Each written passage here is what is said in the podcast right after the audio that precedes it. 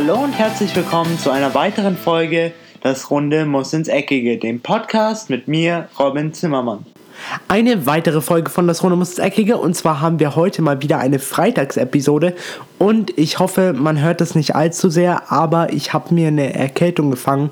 Trotzdem wollte ich jetzt genau, weil wir jetzt die Woche haben, die eigentlich im Zeichen der Champions League und im Zeichen der Europa League steht, wollte ich die Folge nicht ausfallen lassen. Von daher bitte entschuldigt, wenn ich ein bisschen nasal klinge. Ich werde versuchen, mein Bestes zu tun. Ich habe auch was zu trinken neben mir stehen, deswegen werde ich vielleicht ein paar Mal die Podcast-Folgen unterbrechen und dann weitermachen um immer meine Stimme fit zu halten. Aber, wie schon eben angekündigt, soll es ja heute nicht um meine Krankheit gehen, sondern es soll um Fußball gehen. Und zwar, hier haben wir heute ähm, die Champions League, die ja am Dienstag oder Mittwoch stattgefunden hat und die Europa League, die am Donnerstag stattgefunden hat.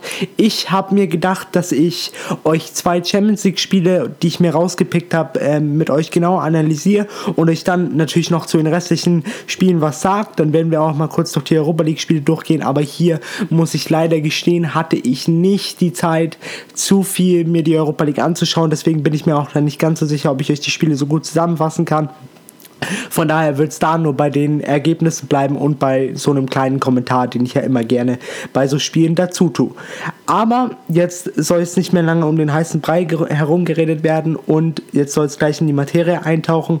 Hier habe ich mir zum ersten Spiel habe ich mir Benfica gegen den FC Bayern München ausgesucht, weil ich einfach fand, dass es ein sehr sehr interessantes Spiel ist. Nicht nur aufgrund der Tatsache, dass Benfica eine sehr sehr kampfstarke Mannschaft ist und der FC Bayern gerne Probleme Probleme hat gegen Mannschaften, die doch sehr robust im Mittelfeld spielen, die sehr, sehr engagiert im Mittelfeld und sehr, sehr präsent im Mittelfeld sind. Auch weil es Nico Kovac erstes Spiel ist und weil eben genau ein gewisser Renato Sanchez das erste Pflichtspiel für den FC Bayern 2018 macht und so gleich mal gegen seine alte Liebe und die alte Liebe mochte ihn immer noch. Also er wurde echt nicht ausgepfiffen. Sie haben ihn gefeiert, sie haben ihm applaudiert. Das war so quasi der verlorene Sohn kommt wieder nach Hause, zwar im Trikot einer anderen Mannschaft, aber trotzdem ist es schön, ihn wiederzusehen. Der FC Bayern startete auf alle Fälle gut in die Partie mit viel Zug nach vorne. Benfica wirkte ein bisschen schwindlig hinten in der Abwehr. Sie haben nicht so richtig ähm, die Balance zwischen Mittelfeld und Abwehr gefunden. Dazwischen waren viele Lücken. Das war gut für die FC Bayern-Spieler, sich genau da zu positionieren, weil das heißt ja immer, wenn man zu Torschossen kommen muss, muss man zwischen die Linien kommen oder an die Grundlinie. Und eben genau das zwischen den Linien hat der FC Bayern geschafft. Und so starteten sie auch relativ gut in ähm, die erste Hälfte rein und zwar in der zehnten Minute durch das 1 zu 0 von Robert Lewandowski nach wirklich einem klasse Konter vom FC Bayern ähm, über Ribéry, dann über David Alaba, der dann den Ball auf Robert Lewandowski passt, der dann mit einer Schuss oder mit einer Körperfinte aller Thiago oder aller Lionel Messi den Benfica-Innenverteidiger aussteigen lässt und so noch den Ball perfekt reinschiebt. Und so stand es dann zu dem Zeitpunkt auf jeden Fall verdient 1 zu 0 für den FC Bayern. Danach hatte der FC Bayern auf jeden Fall noch Chancen, zwei durch einen Robben, die aber beide leider äh, liegen ließ, unter anderem nach einem Pass von Ribéry und einem langen Ball von ähm, Joshua Kimmich, aber bei beiden Mal wählte er leider die falsche Option. Danach schaltete der FC Bayern ein paar Gänge zurück, was sie eigentlich gerne machen, aber was man nicht von ihnen erwarten würde in einem 1 zu, in einem so knappen Spiel mit so einem, mit einem so knappen Ergebnis. Und es zahlte sich dann auch gleich aus, weil Benfica ähm, wurde dann immer, immer offensiver. Sie drückten wirklich auf das 1 zu 1. Sie hatten auch gute Chancen. Einmal musste sich Neuer wirklich strecken, um anzukommen, auch mal nach einer Ecke aber schlussendlich reicht das nicht für das Tor und dann ging es weiter in der zweiten Hälfte und hier passierte es oder kam es, wie es kommen musste, eben genau Renato Sanchez, der diesen Konter selbst eingeleitet hat. Also er ging wirklich durch drei, vier Benfica Mittelfeldspieler durch, fand dann noch den richtigen Pass ähm, auf Lewandowski, der dann auf Rames spielte und so wieder zurück auf Renato Sanchez, der den Ball dann sogar mit verbundenen Augen, würde ich mal behaupten, reingemacht hätte. An dieser Stelle hatte ich ein bisschen Gänsehaut, weil es war doch sehr, sehr schön zu sehen, wie die Benfica-Fans reagiert haben. Obwohl sich Renato Sanchez gleich entschuldigt hat, haben, sind sie aufgestanden, haben ihm applaudiert, haben ihn gefeiert, wie bei einem eigenen Tor, das er gerade bei ben, für Benfica geschossen hätte. Und so stand es 2 zu 0. Danach wurde der FC Bayern ein bisschen defensiver, ein bisschen defensiver. Benfica wurde noch stärker, sie hatten noch mehr Torchancen. Der FC Bayern fand nicht mehr so wirklich ins Spiel. Aber schlussendlich reicht es für das 0 zu 2 und so blieb es auch bei dem dem 0 zu 2 als Endergebnis. Jetzt muss man sagen, wirklich ein gelungenes ähm, Pflichtspieldebüt für Renato Sanchez 2018 und sein erstes Tor für den FC Bayern gemacht. Klar, er war auch in diesem Spiel ein bisschen sehr Licht und Schatten meiner Meinung nach. Also er hatte sehr, sehr gute Aktionen, insbesondere ähm, auf dem Weg zu seinem ersten Tor, aber auch ein paar Aktionen, wo man sich so gedacht hat, ja, er muss sich, er muss noch reifen, aber man muss sich auch wieder daran erinnern, der Junge ist erst 19 äh, Jahre alt, der muss sich erst akklimatisieren. Das scheint Nico Kovac besser hinzukriegen als seine Vorgänger. Von Jupp Heynckes weiß man das ja nicht, weil da war Renato Sanchez noch nicht da, aber bei Carlo Ancelotti hat er zum Beispiel überhaupt nicht funktioniert. Und für Nico Kovac ist es ebenfalls eine gelungene Champions League Premiere, der sehr, sehr zufrieden danach auf der Pressekonferenz schien, der auch Renato Sanchez in höchsten Tönen gelobt hat oder atemberaubend und auch nicht wirklich spielerisch gut, wo man sagen würde, ja, sie spielen zwar richtig gut, aber nutzen vorne ihre Chancen nicht. Nein, sie haben einfach teilweise, ihnen fehlen teilweise die offensiven Ansätze, sie haben offensiv nicht so Ideen, aber das sollte sich in diesem Spiel ändern. In diesem Spiel gab es auch das Vorzeichen, dass Pep Guardiola aufgrund, ähm, dass er ja in dem Viertelfinale zwei bei der Saison 2017-2018 in der Champions League gegen Liverpool die rote Karte gesehen hat, immer noch gesperrt war und so auf der Tribüne Platz nehmen musste. Für ihn stand dann unten an der Seitenlinie der Co-Trainer von Pep Guardiola und zwar ist das Mikel Arteta, der dann erstmal seine Mannschaft gut reinkommen sah in die Partie. Sie hatten auch wirklich Chancen, unter anderem einen Pfostenkopfball von Laporte. Aber Lyon an dieser Stelle will ich auch herausheben, weil sie haben es wirklich, wirklich gut im Mittelfeld gemacht. Sie haben es genau so gemacht, wie man gegen eine Mannschaft von Pep Guardiola spielen muss. Sie waren im Mittelfeld sehr, sehr aktiv, sehr, sehr aggressiv. Sie haben wirklich, äh, kein Meter war ihnen zu schade und das zahlte sich dann auch in der 26. Minute aus. Ähm, nach einem Ballverlust im Mittelfeld von Manchester City schaltete Lyon ganz, ganz schnell um und konnte dann durch eine Flanke von Nabi Fekir, die dann äh, am Ende bei Maxwell Cornet landete, der ja äh, im Sommer fast bei VfL Wolfsburg gelandet wäre, zum 1 zu 0 einschieben und nur knapp 20 Minuten später stand es dann sogar 2 zu, ähm, 2 zu 0 und zwar aufgrund eines Fehlers von Fernandinho im Mittelfeld. Das 1 zu 0 war auch aufgrund eines Fehlers, weil Fabian Delf ähm, die Flanke von Nabil Fekir nicht klären konnte und so auch noch den Ball unhaltbar abfälschte für Ederson. Aber in der 43. Minute konnten sie wieder nichts tun, denn nach einer Vorlage von Memphis Depay schoss Nabil Fekir das 0 zu 2. Und so ging auch Manchester City in die Pause. Nach der der Pause hat man ihnen wirklich angemerkt, dass sie sauer waren. Sie wechselten auch sehr, sehr offensiv mit Leroy Sané für Ilkay Gündogan und Sergio Aguero für den bis dahin blassen Gabriel Jesus. Später kam dann auch noch Riyad äh, Mahrez für Raheem Sterling. Aber in der 67. Minute schafften sie zumindest nochmal den Anschlusstreffer und zwar durch Bernardo Silva.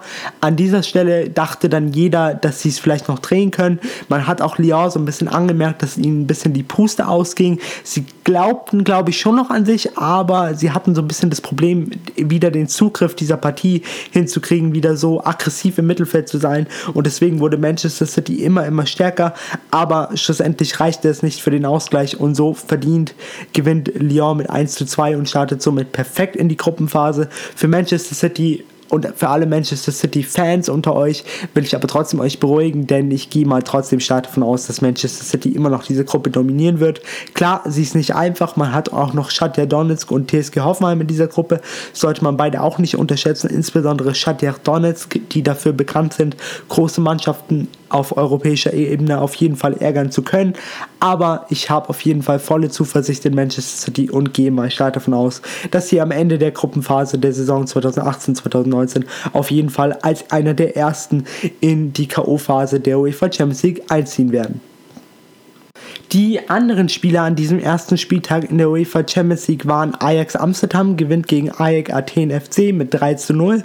Shakhtar Donetsk und TSG Hoffenheim trennen sich etwas sensationsvoll für, Shakhtar, für TSG Hoffenheim, wie ich finde, mit 2 zu 2. Real Madrid ähm, schlägt den AS Rom deutlich mit 3 zu 0. Viktoria Pilsen und ZSK Moskau trennen sich 2 zu 2. Ähm, Young Boys Bern unterliegen zu Hause Manchester United mit 0 zu 3 und Valencia unterliegt zu Hause trotz der roten Karte von Cristiano Ronaldo. Und an dieser Stelle möchte ich mal gerne sagen, dass obwohl ich persönlich nicht gerade der größte Fan von Cristiano Ronaldo bin, tut es mir doch leider ein bisschen in der Seele weh, dass was mit ihm gerade passiert. Er hat nicht wirklich den besten Start in der äh, Liga gehabt. Klar, er konnte jetzt gegen Sassuolo am letzten Wochenende zwei Tore erzielen, aber jetzt wieder in der Champions League in der 29. Minute durch wirklich eine lächerliche rote Karte, wie ich finde. Und es tut mir leid an dieser Stelle für Felix Brüch, dass er das nicht besser beurteilen konnte. Ähm, flog er vom Platz, ging, ging dann mit Tränen vom Platz, aber trotzdem konnte seine Mannschaft noch am Ende den Sieg sichern und gewann somit verdient mit 0 zu 2 gegen den FC, FC Valencia.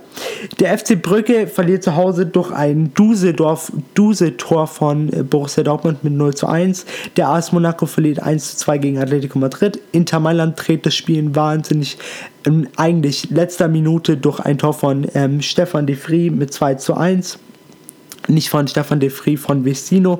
Ähm, der FC Barcelona gewinnt deutlich gegen PSV Eindhoven mit 4 zu 0. Red Star Belgrad und Neapel trennen sich 0 zu 0. Liverpool gegen PSG 3 zu 2. FC Schalke 04 gegen FC Porto mit 1 zu 1. Und es, ähm, das Spiel oder der Spieltag wurde dann beendet von Galatasaray Istanbul, die 3 zu 0 zu Hause gegen Lokomotive Moskau gewann kleiner Witz am Rande. Ich persönlich muss ja immer sagen, ich finde es ja immer sehr, sehr schwer, die Europa League Teams zu analysieren, weil das sind teilweise Namen dabei, die habe ich persönlich noch nie gehört. Also vielleicht, wenn ihr euch mit diesen Mannschaften besser auskennt als ich, freut mich. Ich werde mich wahrscheinlich mit der Materie, wenn es jetzt weiter in der Europa League geht, auf jeden Fall mehr befassen müssen, damit ich euch auch ein bisschen mehr Infos darüber geben kann. Aber ich werde jetzt mein Bestes tun, die Namen richtig auszusprechen. Und zwar geht es, los, geht es los mit Lodokretz Rasgrad, die 2 zu 3 zu Hause gegen Bayern 04 Leverkusen verloren. Dann AEK Lanaka mit 0 zu 1 gegen den FC Zürich. Celtic gewinnt zu Hause gegen Rosenborg BK mit 1 zu 0 das Red Bull-Duell zwischen RB Leipzig und FC Red Bull Salzburg ähm, geht 2 zu 3 für FC Red Bull Salzburg aus. Kopenhagen und Zenit trennen sich 1 zu 1. Slavia Prag gegen äh, Bordeaux, hier gewinnt Slavia Prag mit 1 zu 0. Zagreb gegen Fenerbahce Istanbul, hier gewinnt ähm, Dynamo Zagreb deutlich mit 4 zu 1. Spartak Trivna gegen den RC Anderlecht, hier gewinnt Trivna etwas überraschend, wie ich finde, mit 1 zu 0. Der FC Arsenal gewinnt deutlich oder relativ deutlich mit 4 zu 2 gegen Worskia Poltava und ähm, Sporting Lissabon konnte sich trotz ihrer skandalösen Sommerpause ähm, mit 2 zu 0 gegen Quara FK durchsetzen. Der AC Mailand gewinnt 0 zu 1, Olympiakos Piraeus und Betis Sevilla trennen sich 0 zu 0. Der FC Villarreal gewinnt gegen Rangers FC, also gegen die Mannschaft von äh, Steven Gerrard mit 2 oder spielen unentschieden mit 2 zu 2. 2. SK Rapid Wien gewinnt 2 zu 0 gegen Spartak Moskau. Lazio Rom gewinnt gegen Apollon Lismaul äh, FC mit 2 zu 1. Marseille unterliegt zu Hause etwas überraschend. Hier auch wieder, wie ich finde, mit 1 zu 2 Eintracht Frankfurt. Was natürlich schön zu sehen ist, dass alle deutschen Vereine zumindest in der Europa League erfolgreich waren, bis auf RB Leipzig. Aber von denen gehe ich mal stark davon aus, dass sie es noch drehen werden in der Europa League Gruppenphase und so auch noch in die K.O.-Runde einziehen werden. Besiktas Istanbul gewinnt gewinnt gegen, gewinnt gegen Sachspork mit 3 zu 1. KSC Genk gegen Malmö FF. Dieses Spiel ging 2 zu 0 aus. Ähm, Betalispor gegen Krasnodar mit 0 zu 1. Der FC Sevilla gewinnt 5 zu 1 gegen Standard Lüttich. Dynamo Kiew und FC äh, Astana trennen sich 2 zu 2. Stadren gegen FK Jablonek mit 2 zu 1. Molvidi gegen Bate Borisov mit 0 zu 2. Und der Europa League Spieltag wurde dann beendet mit dem Spiel PAOK Saloniki Thessaloniki gegen den FC Chelsea und hier gewannen die Blues mit 0 zu 1. An dieser Stelle geht jetzt auch die heutige Podcast-Folge zu Ende. Ich hoffe natürlich, es hat euch wie immer gefallen. Es tut mir ein bisschen leid wegen meiner Stimme. Ich glaube, sie hört sich nicht ganz so gut an, aber ich werde alles daran setzen, dass ich am ähm, Montag, wenn ihr die nächste Folge hören werdet, auf jeden Fall wieder bei alten, bei alten Kräften sein werde und meine Stimme wieder besser sein wird. Da werden wir dann ein bisschen über das Wochenende natürlich reden, über die Spiele am Wochenende und vielleicht werde ich mir auch noch ein spezielles Thema raussuchen, weil ich habe da noch was im Hinterkopf, worüber ich euch jetzt auch noch nicht unterrichten werde, weil ich natürlich will, dass es eine Überraschung wird. Aber an dieser Stelle war es das jetzt erstmal von mir. Genießt euer Wochenende. Ich bin damit raus und ciao. Und das war's auch schon wieder mit einer weiteren Folge Das Runde muss ins Eckige, dem Podcast, wo ihr alles rund um König Fußball kompakt auf die Ohren bekommt.